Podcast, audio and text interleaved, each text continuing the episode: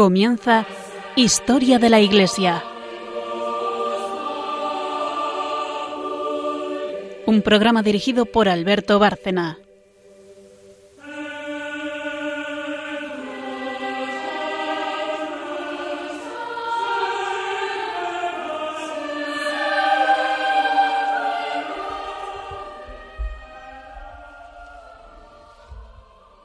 Buenas noches a nuestros oyentes de Historia de la Iglesia aquí en Radio María, la emisora de la Virgen.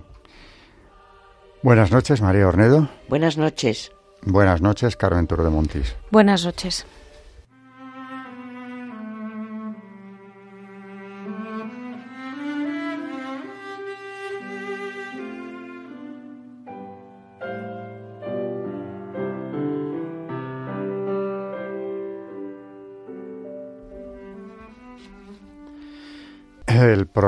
Aunque sea repetitivo hacerlo, hay que hacer un sumario para los que no nos siguen o nos siguen menos.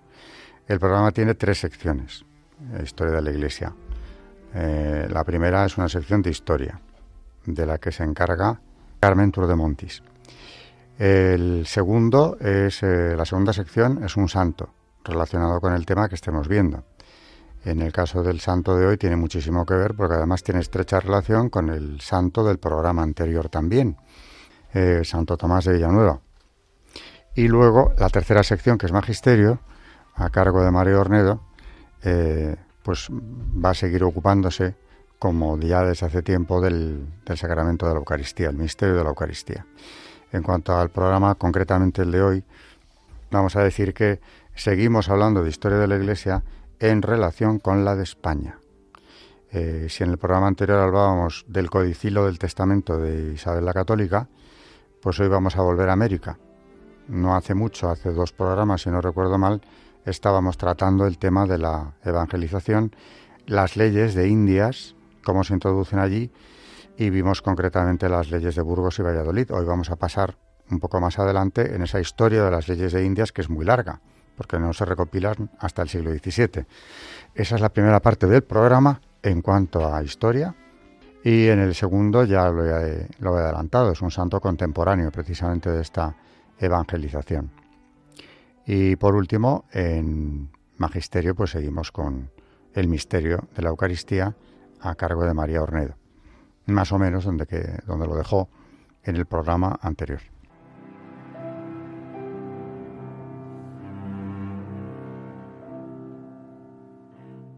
Decía en el sumario que volvemos con las leyes de Indias y vimos como ya siguiendo la disposición testamentaria de Isabel la Católica, en las leyes de Burgos y de Valladolid eh, de 1512-1513 respectivamente, resultado de las juntas de teólogos y juristas convocadas por Fernando el Católico, ha muerto ya Isabel, pero su testamento sigue en vigor, eh, se establecen una serie de derechos, es la primera declaración de derechos, podríamos decir, para los indígenas, para los habitantes del Nuevo Mundo, eh, que ella ha encargado que se respeten sus derechos y sus haciendas incluso.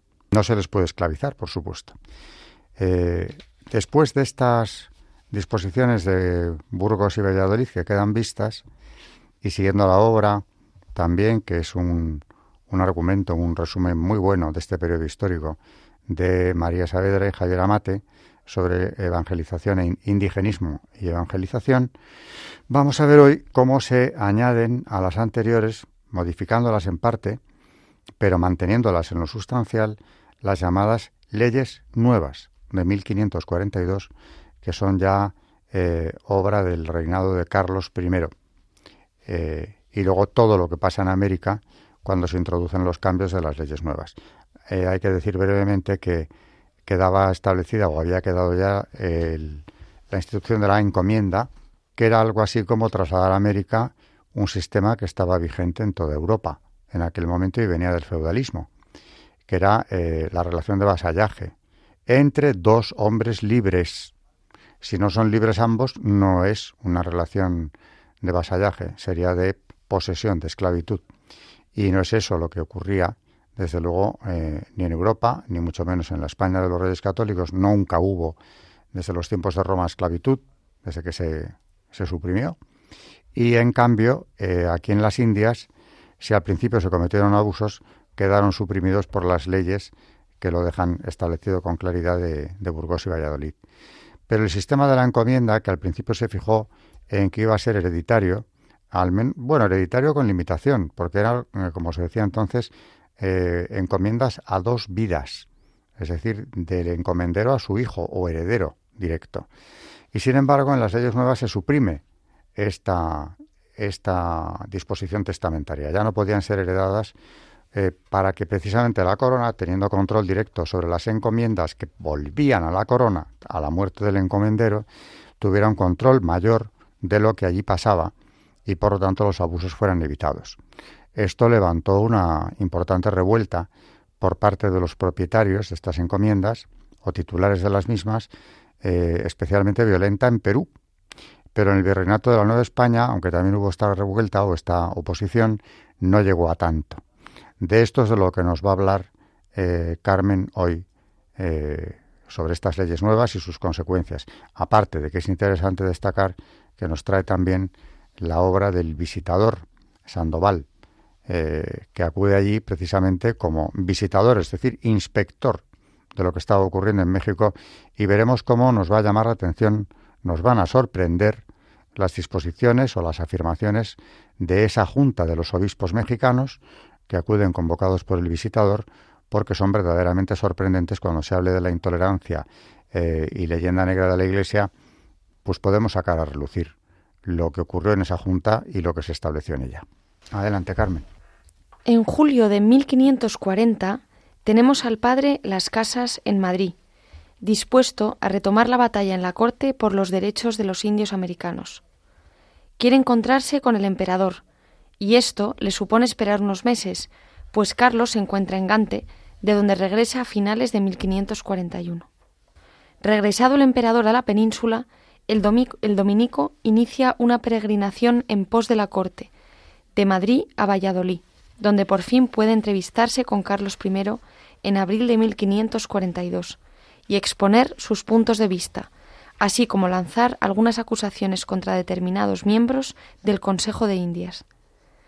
El encuentro del fraile y el emperador tuvo como consecuencia dos medidas favorables. Por un lado, la inspección del Consejo de Indias y la convocatoria de una junta extraordinaria para analizar los problemas del Nuevo Mundo. Consecuencia directa de esta junta fue la elaboración de las leyes nuevas de 1542. Antes de continuar con las consecuencias políticas y legislativas que tuvo esta junta, tenemos el esbozo biográfico de Bartolomé de las Casas, que tanto tuvo que ver en la lucha de la defensa del indio americano. El rey, ya inclinado favorablemente hacia el fraile, le ofreció en noviembre de 1542 el obispado de Cuzco, oferta que fue rechazada por las casas. Poco después, a pesar de otro rechazo inicial, acabaría siendo nombrado obispo de Chiapas, cargo que aceptó en Valladolid en junio de 1543. Consagrado en Sevilla en 1544, su actuación como obispo sería breve, pues llegado a la sede el 12 de marzo de 1545, la abandonaba para regresar a la península a finales de noviembre del 46. El 4 de agosto de 1550 renunciaba al obispado por encontrarse viejo y quebrantado. La inspección al Consejo de Indias terminó con algunas destituciones y el nombramiento de un nuevo presidente, Sebastián Ramírez de Fuenleal, que sustituía al anciano y enfermo García de Loaiza. En cuanto a la Junta Extraordinaria, concurren a la misma obispos, letrados, consejeros y el propio Bartolomé de las Casas. De paso en la ciudad, expone a la Junta su remedio sobre los problemas de Indias. Entre las soluciones propuestas, veía como fundamental la de hacer desaparecer la institución de la encomienda. Trasladada la corte a Barcelona, continúan allí los trabajos de la Junta. Los frutos se recogen en las llamadas leyes nuevas promulgadas por el emperador el 20 de noviembre de 1542, prologadas por el propio Carlos V. En estas leyes se trataba un amplio abanico de temas relacionados con el gobierno de las Indias, y uno de los temas claves, como no podía ser de otra manera, es el trato dispensado al indígena desde su incorporación a la corona de Castilla.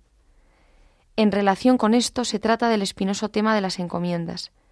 Se señala que las autoridades oficiales no pueden gozar de indios encomendados y quedaba derogada la antigua ley de sucesión por dos vidas.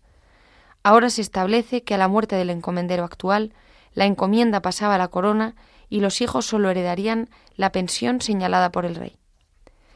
Es fácil imaginar el terremoto que el conocimiento de estas leyes provocó en Indias, incluso antes de que se implantaran. Los encomenderos veían en su puesta en práctica el final de su prosperidad personal y, y del crecimiento económico de las Indias. Las consecuencias de su aplicación fueron diferentes en los dos virreinatos. Mientras en Perú fue tal la revolución que causó incluso la muerte del recién nombrado virrey Blasco Núñez Vela, en México el proceso de implantación fue más suave y se buscó la forma de introducirlas sin chocar frontalmente con los intereses de los colonos. El comisionado por la corona para hacer efectivas las leyes nuevas en México fue el licenciado Tello de Sandoval. Contaría como aliados en su deseo de calmar ánimos con el obispo Zumárraga y el virrey. El visitador convoca una junta de religiosos y eclesiásticos para ver la forma de implantar esta nueva legislación, y la mayoría de las voces piden cautela. Hasta los dominicos, tradicionalmente defensores de la causa indígena, se muestran contrarios a la desaparición del sistema de encomiendas.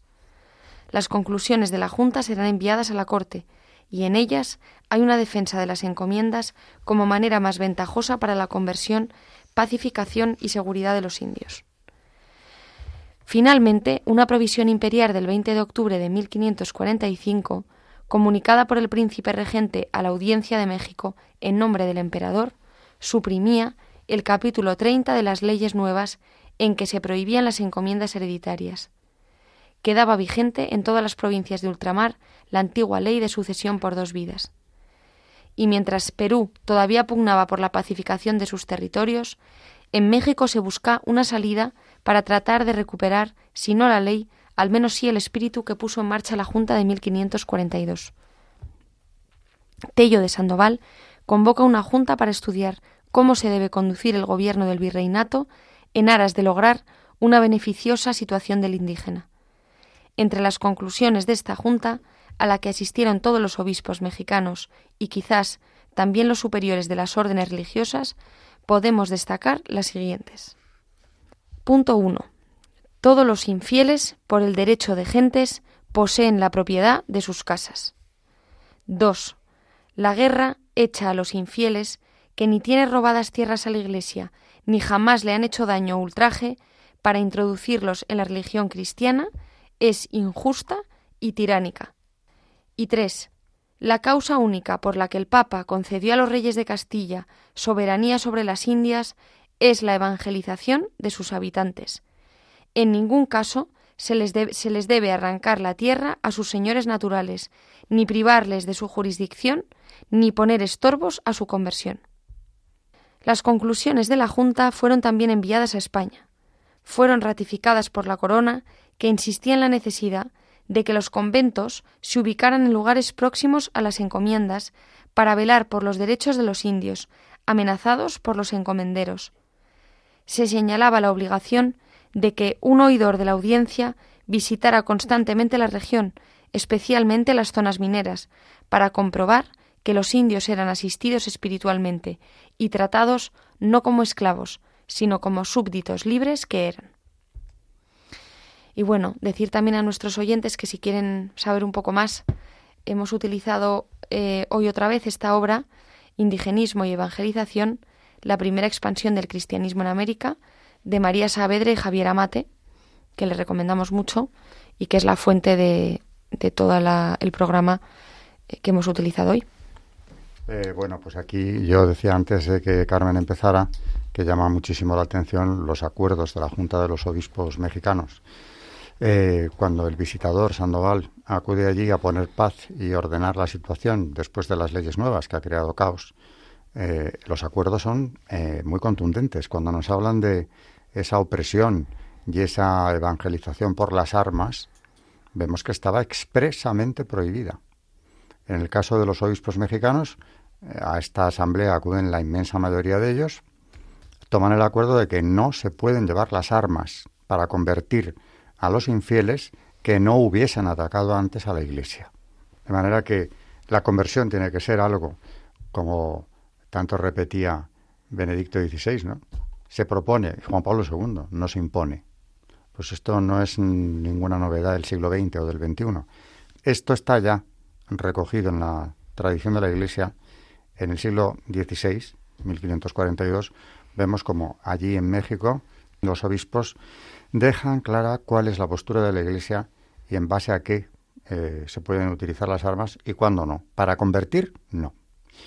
Eh, también es importante ver cómo dicen que hay que hay que velar por los derechos de los indios, permitirles, por supuesto, que tengan su hacienda, que sigan dentro de la estructura social que estaban, y eh, recuerdan, es importante hacerlo, que si el Papa Alejandro había donado a los reyes católicos eh, en propiedad los nuevos territorios, los conquistados y por conquistar, era con una misión claramente evangelizadora.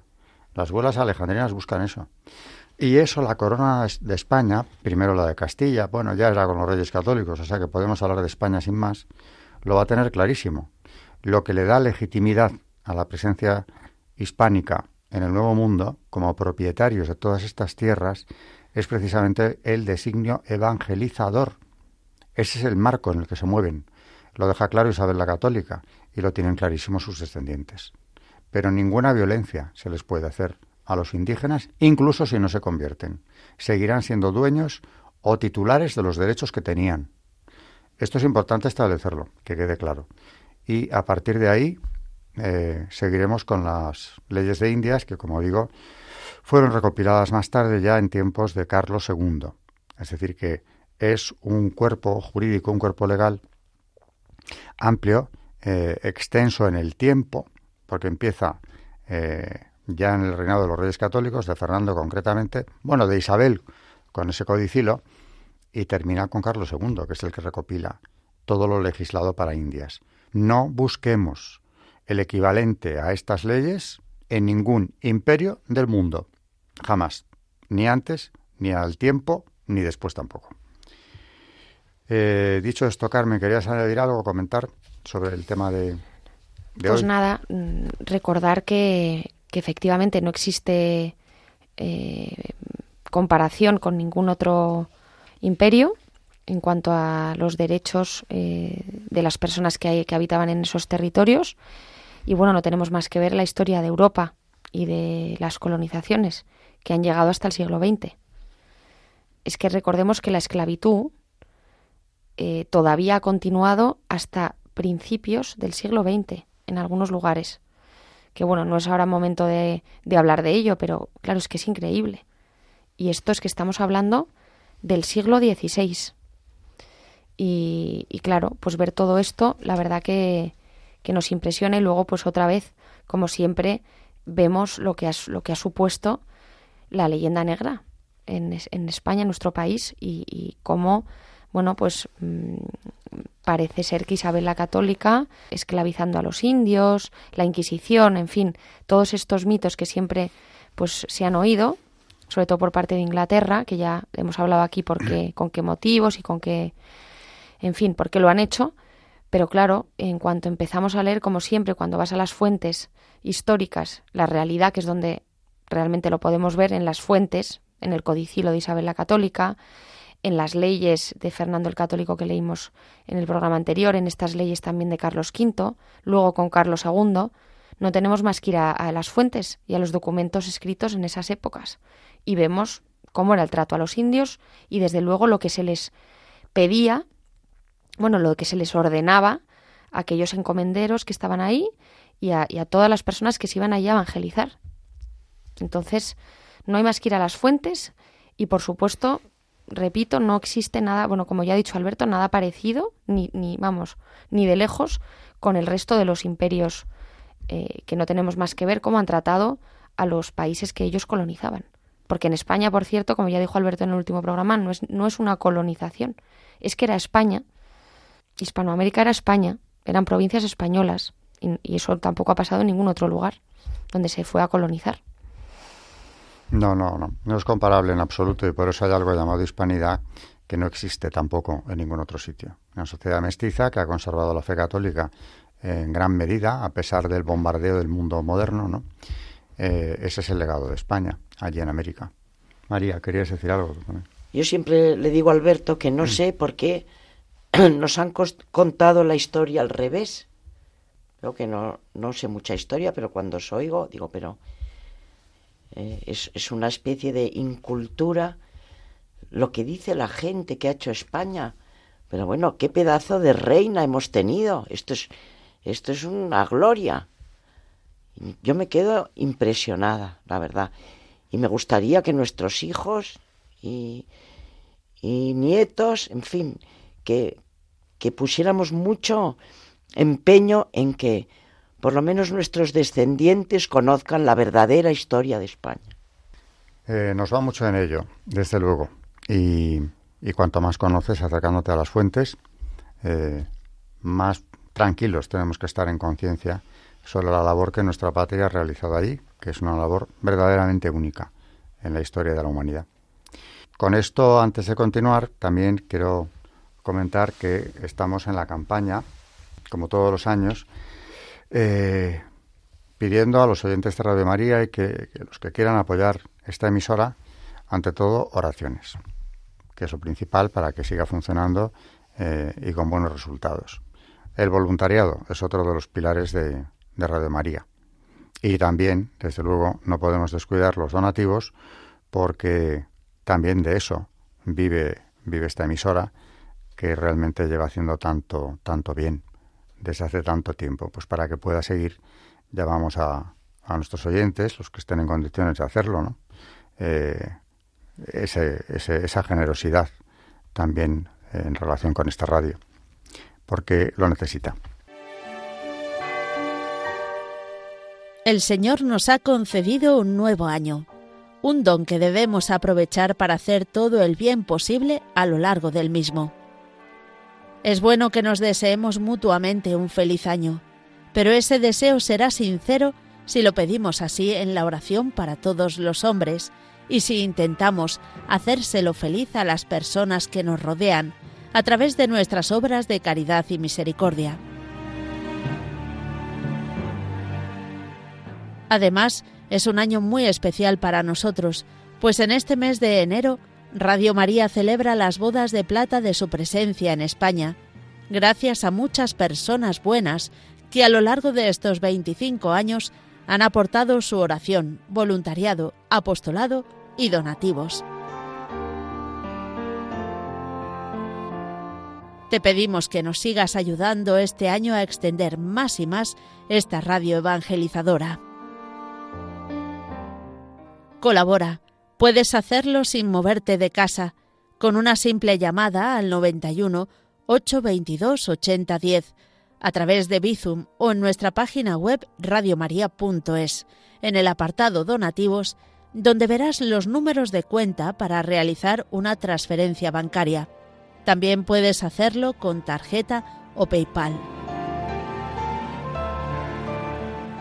Radio María, la radio que cada año cambia vidas y las llena de alegría.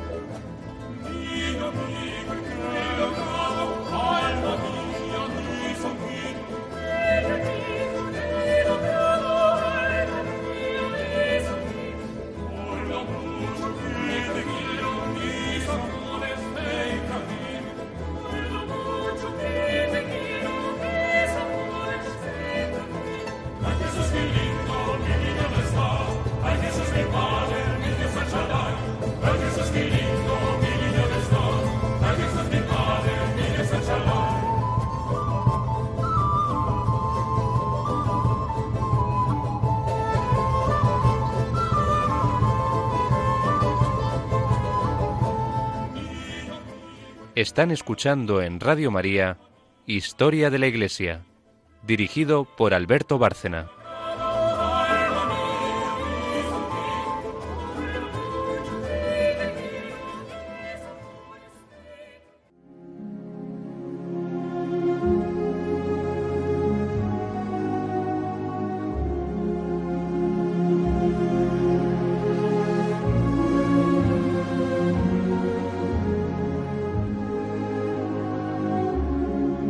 Santos en la historia de la Iglesia.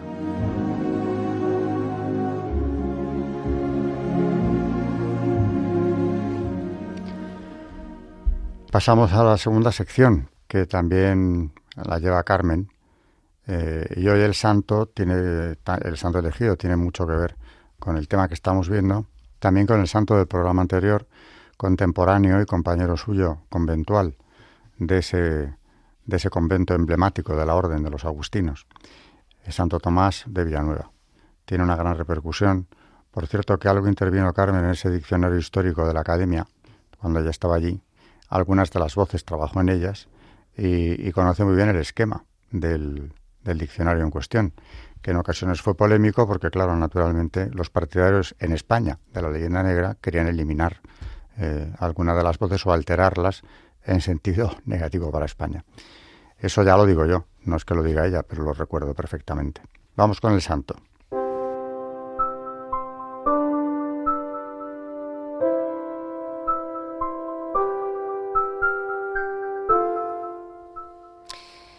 Pues efectivamente en el programa anterior utilizamos este diccionario de la Real Academia de la Historia y hoy vamos a utilizar el, el año cristiano, este este libro, que esta obra que hemos traído alguna vez de Fray Justo Pérez de Urbel, que tiene este lenguaje pues que nos gusta tanto eh, al escribir.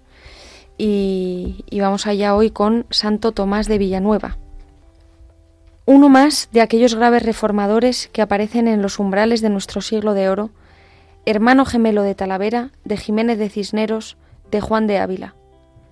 Las dos armas de Santo Tomás de Villanueva fueron la caridad y la palabra. Ya de niño, cuando vivía en su pueblo de Fuenllana, allá por los campos de Montiel, era como una miniatura de lo que iba a ser más tarde en los campos y ciudades de España. Sermoneaba con sus compañeros, con su madre y con los mendigos a quienes daba limosla, y burla burlando hacía llorar a sus oyentes. En su casa había muchas cosas, era la casa noble y bien abastecida de un hidalgo, uno de los más ricos hidalgos de Villanueva de los Infantes. Pues bien, todas aquellas cosas iban a parar a los pobres, y cuando el niño lo encontraba todo cerrado, se despojaba de los zapatos, del juboncillo y de la camisa, o bien echaba mano de los pollos del corral. Y cuando su madre volvía, se contentaba con sonreír, porque ella era también así. Madre, le dijo un día al muchacho, ya podéis dejar pan abundante en la panadería, pues si no tenéis cuidado, pronto no habrá una sola gallina en el gallinero. Desde Fuenllana hasta Alcalá, desde Alcalá hasta Salamanca, llenando de cánones la memoria, esgrimiendo silogismos y distinciones, profundizando en los intrincados problemas de la ciencia sagrada y escuchando a los hombres graves y doctos que pasan por las aulas universitarias. Bachiller en artes y licenciado en teología, Tomás se entrega en la enseñanza y cuando su cátedra empieza a irradiar destellos de ciencia, cuando los discípulos le rodean en actitud admirativa, deja la toga de profesor y viste el hábito monacal, el mismo hábito que por aquellos días tiraba Lutero a las zarzas. Fue en 1517 cuando Tomás de Villanueva entró en la Orden de San Agustín. Estaba hecho más para el escapulario que para la muceta, más para el púlpito que para la cátedra universitaria. Algún tiempo después reaparecía de nuevo. Al profesor había reemplazado el orador. Era un espíritu práctico más que especulativo, un moralista más que un teólogo. No le faltaba doctrina, ni ingenio, ni erudición, pero debía mirar con un poco de desdén las contiendas literarias. Mejor dicho, pensaba que las disputas estaban mejor en la escuela que en el templo. Todavía tenemos una parte de sus sermones. En ellos prevalecen la enseñanza moral, el consejo del director de almas, la pintura de la pasión, la palabra de aliento. Era aquella palabra que iluminaba e inflamaba a la vez, llena de movimiento, de vida y de fuego. Juan de Ávila era más austero, más original, Tomás de Villanueva más docto, más ardiente, más impetuoso.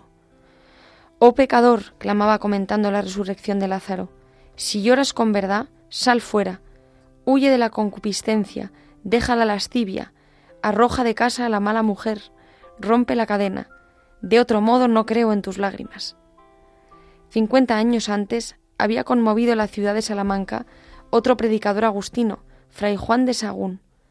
Ambos tenían la misma fuerza para arrastrar a las multitudes, para quebrantar las rebeldías. Pero si Fray Juan, a fuerza de donaire, caía a veces en lo bufonesco, Fray Tomás había renunciado a las agudezas, acomodándose al consejo que por aquellos días daba a los oradores Fray Luis de Granada, cuando les decía que a todos toca que nada digan de que puedan, con razones, ofenderse los oyentes. Esto es, que nada digan con insolencia, con arrogancia, con descaro, ni con desvergüenza. Santo Tomás de Villanueva realizó este ideal del predicador digno. No fue perseguido como Juan de Ávila, ni odiado por los oyentes, ni molestado por la Inquisición. Y sin embargo, jamás hizo traición a su deber, ni halagó las pasiones, ni deslumbró con vanos adornos.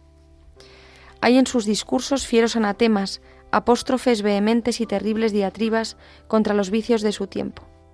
Tomás no pide nunca, decía Carlos V. Tomás ordena y exige. La admiración del gran emperador por el humilde fraile no tenía límites. Le hizo su predicador y su consejero, le distinguió incansable con sus favores y acabó por hacerle obispo de Valencia. Esto fue en 1544. Tomás se dirigió a pie hacia la capital de su diócesis, sin más bagaje que su Biblia, sin más cortejo que el del hermano Lego que iba en su compañía. Como cuando salía a predicar por las rutas polvorientas de Castilla. Al verle tan pobre, su cabildo le obsequió con cuatro mil ducados que él hizo llegar inmediatamente al hospital de la ciudad. Mientras Lutero continuaba haciendo el mal en las provincias de Alemania, desencadenando las pasiones y abriendo los conventos, el agustino español realizaba el más puro programa de verdadera reforma, trabajando heroicamente en la predicación, administración y visita de las parroquias. Cuando se encontraba algún rebelde, le llamaba a su casa, le introducía en su despacho, cerraba la puerta y después le decía Hermano mío, son mis pecados los que tienen la culpa de todo. Justo es que yo sufra el castigo. En el palacio episcopal Tomás vivía como antes en su convento. Él mismo barría su habitación y remendaba su hábito. Un saco de paja era su lecho y las hierbas su comida. Jamás se pudo conseguir que dejase la sotona de fraile. Consintió únicamente, después de muchas instancias del clero catedralicio, en usar un sombrero de seda, pero esto le pareció una condescendencia tan grande que se figuraba a los pobres pidiéndole cuenta de tan escandalosa fastuosidad. Muchas veces enseñaba su sombrero con sonrisa burlona y decía Aquí tenéis mi dignidad episcopal. Mis señores los canónigos han creído que no podía ser obispo sin esto. Aquello no era mezquindad, era caridad. Se vio al arzobispo regatear por dos maravedíes con su sastre y con el carpintero de la iglesia, y después darle cien ducados para casar a una hija. Tomás de Villanueva fue llamado con razón el santo limosnero. De veinte mil ducados que rentaba la mitra de Valencia, dieciocho mil servían para dar carrera a los pobres. Estando a punto de morir, el arzobispo ordenó que diesen a los pobres todo lo que tenía en casa ropas, muebles, vajilla y dinero. Por lo que pudiera suceder, sus familiares reservaron quinientos escudos, pero dándose cuenta de ello, se volvió a los que le asistían y les dijo ¿Por qué me retenéis aquí, impidiéndome gozar de la felicidad que el Señor me ha preparado? Sabed que no me moriré hasta que sepa que no me queda nada en este mundo. Ejecutado su mandato, acordóse de su padre de familia a quien había olvidado en el reparto. Hízole venir, le pidió perdón de su olvido y le entregó el lecho en que yacía moribundo, haciendo señal a los que le asistían de que le colocasen en el suelo para que el nuevo propietario se llevase la manta.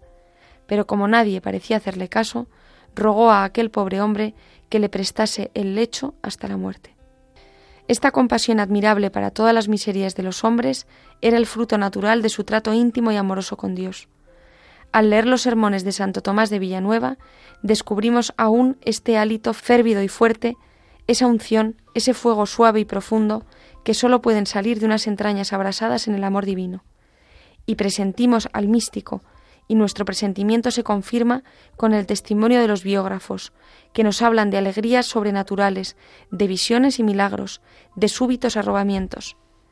Él mismo se dignó descorrer un momento el velo de aquellas maravillas cuando en un sermón de la transfiguración exclama En cuanto a mí, hermanos míos, si alguna vez, y esto muy raramente, y a pesar de mi indignidad, me ha sido dado, no por ningún mérito mío, sino por don gratuito de nuestro amadísimo Jesús, subir con él hasta la santa montaña y contemplar la gracia de su rostro, aunque sólo fuese de lejos, con qué lágrimas, con qué entusiasmo gritaba entonces Señor, bueno es estar aquí. No permitáis que descienda jamás, me basta vuestra presencia. No os alejéis, por favor, que sea así toda mi vida, todos los días de mi vida. ¿Para qué quiero más? Pero ay, súbitamente se desvanece esta paz, se eclipsa esta gloria, huye esta dulzura, y yo caigo dentro de mí mismo lleno de tristeza. Todo pasó como un relámpago, y mi alma quedó en la aflicción. Oh, si hubiera durado. Esta era una cosa pasajera, lo normal, lo ordinario estaba en la lucha de cada día, en la conquista de la virtud a fuerza de valor, en el lento y paciente caminar. Porque como Tomás dice en otra parte, el camino de la perfección no ha de recorrerse al vuelo, sino paso a paso. Non per volanda, sed pera, perambulanda est.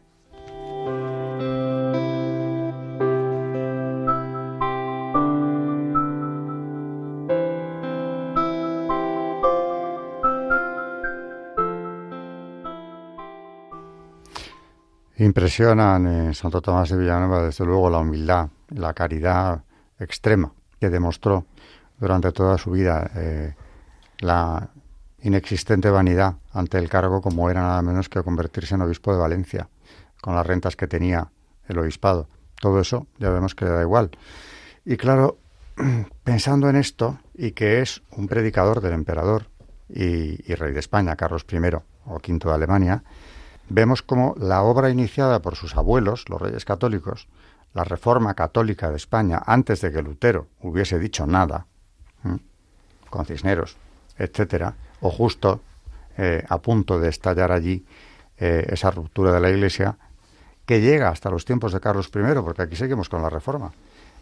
ya se están viendo los frutos de la reforma católica en las órdenes diferentes que van desfilando por el programa, dominicos, agustinos, etcétera. En España era otro mundo no hubo esa crisis que vemos en las órdenes eh, en Alemania, por ejemplo, donde comunidades enteras tampoco les costó un esfuerzo enorme desaparecer y secularizarse. Aquí eso hubiera sido inimaginable.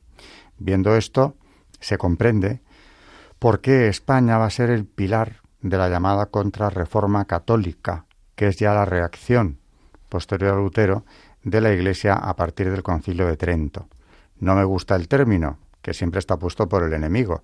Contrarreforma parece que son unos retrógrados que quieren eliminar lo positivo, porque la palabra reforma tiene una connotación positiva, que había introducido Lutero. Es al revés. Podríamos hablar en vez de contrarreforma de la restauración, que también tiene una connotación positiva de la Iglesia Católica que no se concibe sin, sin el concurso de España eh, con la Santa Sede en estos siglos de, persecución, en tiempos de, en tierras de herejes. Aquí tenemos la base, precisamente, del por qué, o la explicación de por qué tenemos una contrarreforma tan fuerte y por qué a España Menéndez Pelayo la llama luz de Trento. Y todo lo que Trento va a significar en la contrarreforma, por el concilio donde se marca el camino a seguir por la Iglesia hasta hoy. Algunos quieren darlo por superado, obsoleto y retrógrado, incluso dentro del catolicismo. Ojalá siguiéramos la luz de Trento, ¿eh? Que por cierto nadie ha derogado nunca nada de lo que allí se dijo. Ojalá siguiéramos la luz de Trento y siguiéramos en ese camino de restauración católica.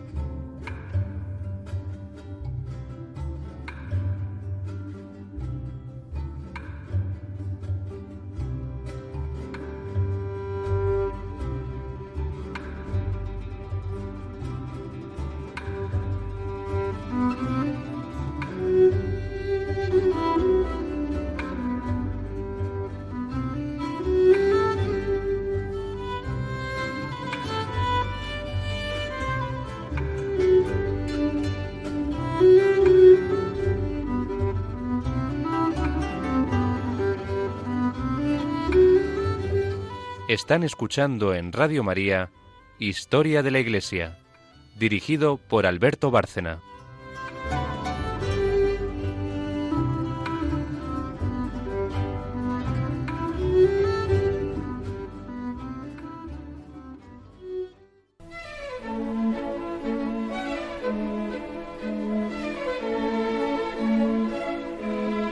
El Magisterio de la Iglesia.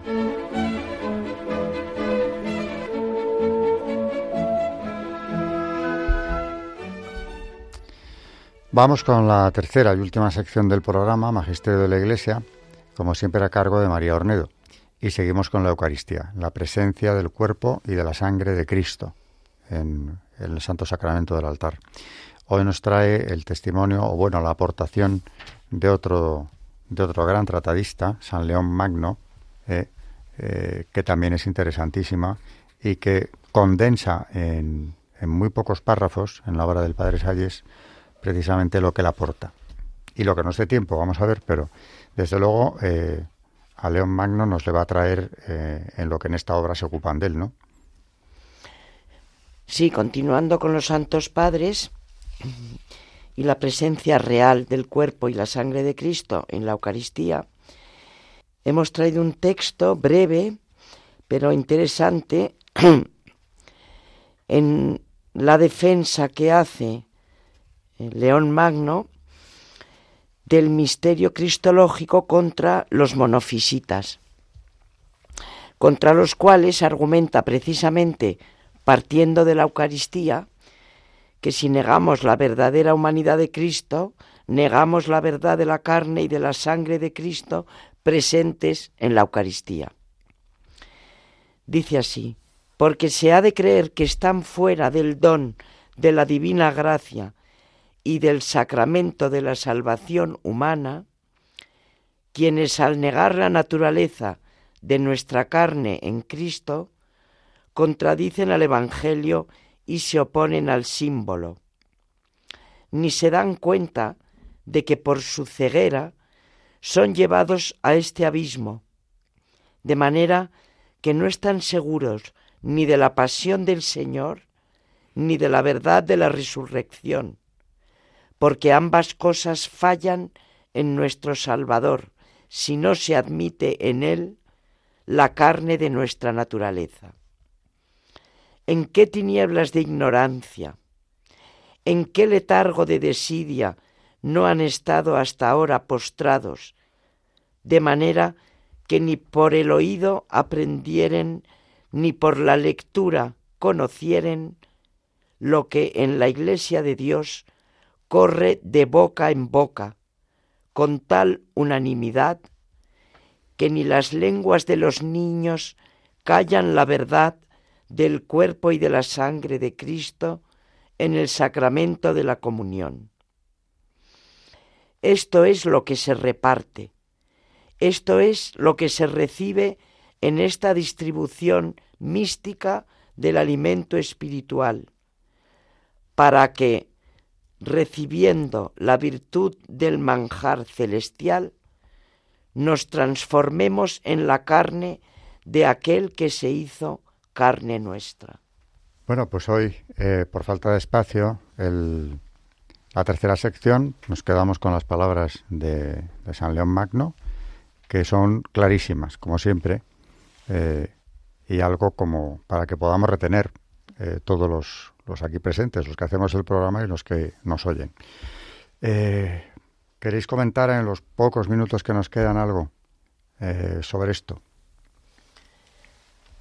Bueno, pues una vez más, qué, qué misterio tan grande, tan, tan inalcanzable y tan real a la vez, ¿no? Porque es carne, carne y me encanta lo que, dije, lo que dice aquí León Magno, ¿no? Porque dice que a medida que nosotros comemos de su carne, nos vamos convirtiendo en él.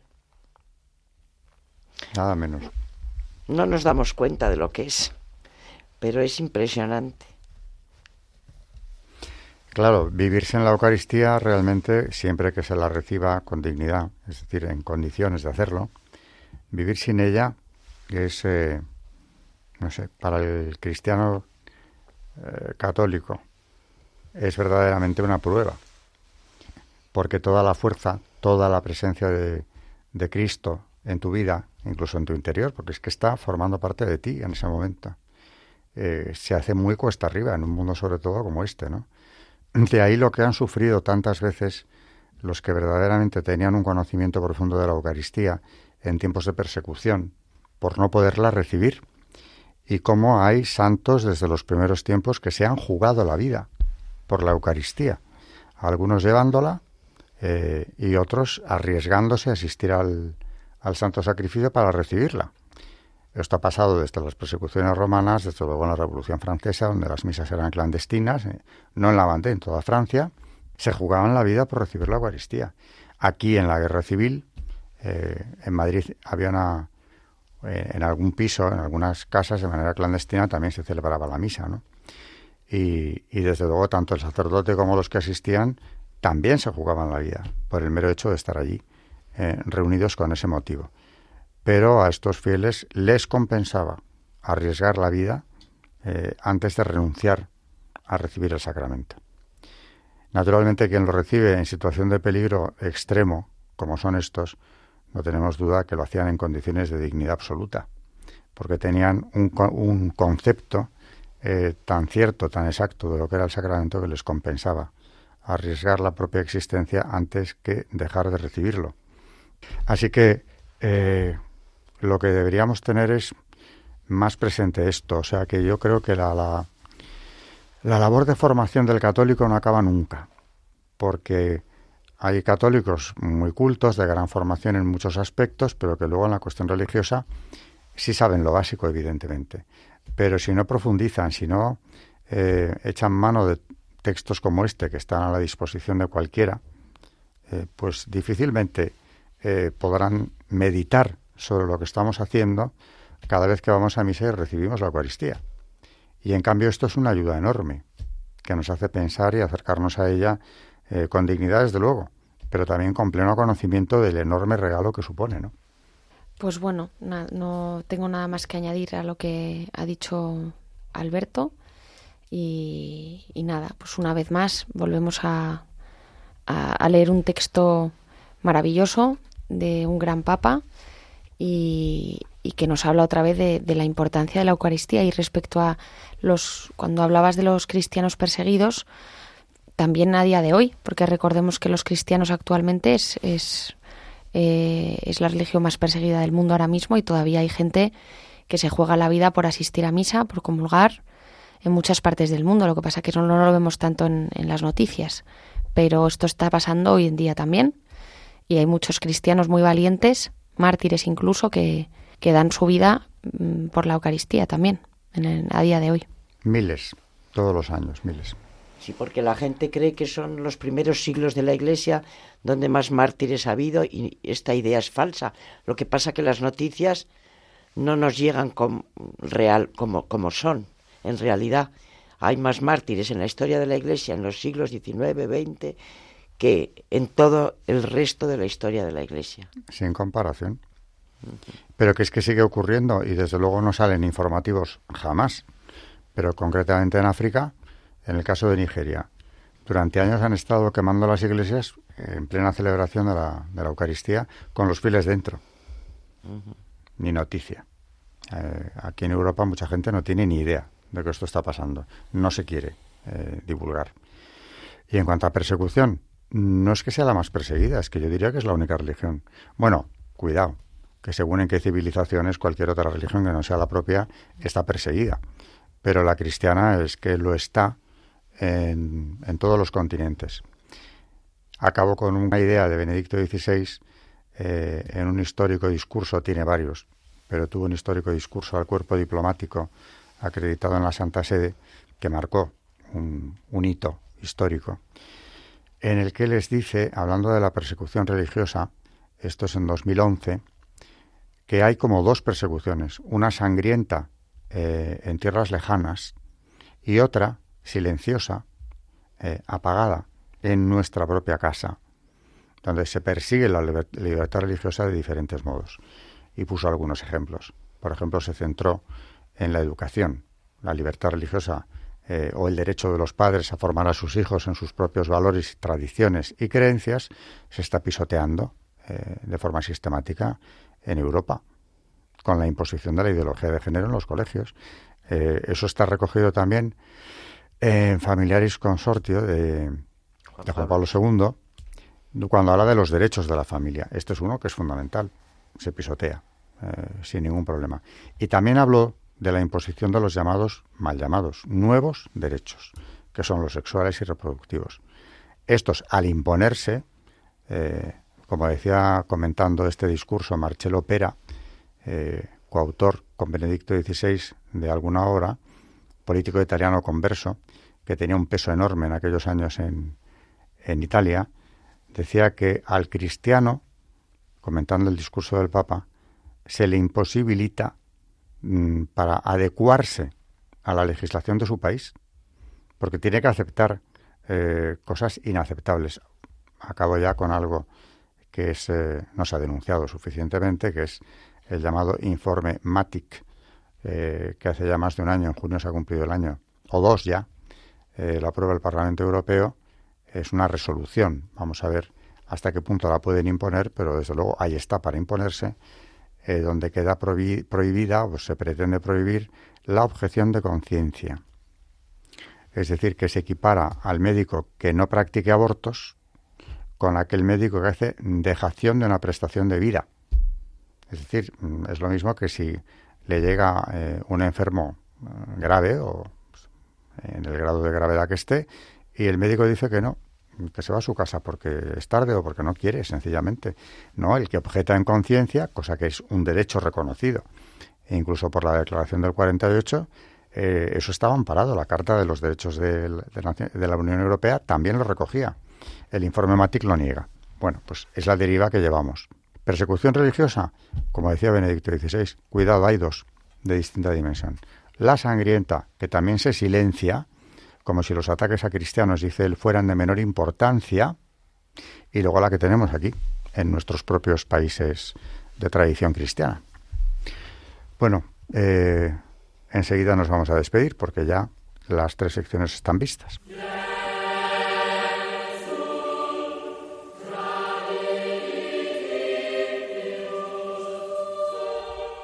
Buenas noches a nuestros oyentes de Historia de la Iglesia aquí en Radio María Buenas noches y gracias a María Ornedo. Buenas noches.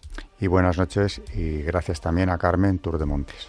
Buenas noches y recordar a nuestros oyentes el correo del programa historia de la iglesia arroba radiomaria.es.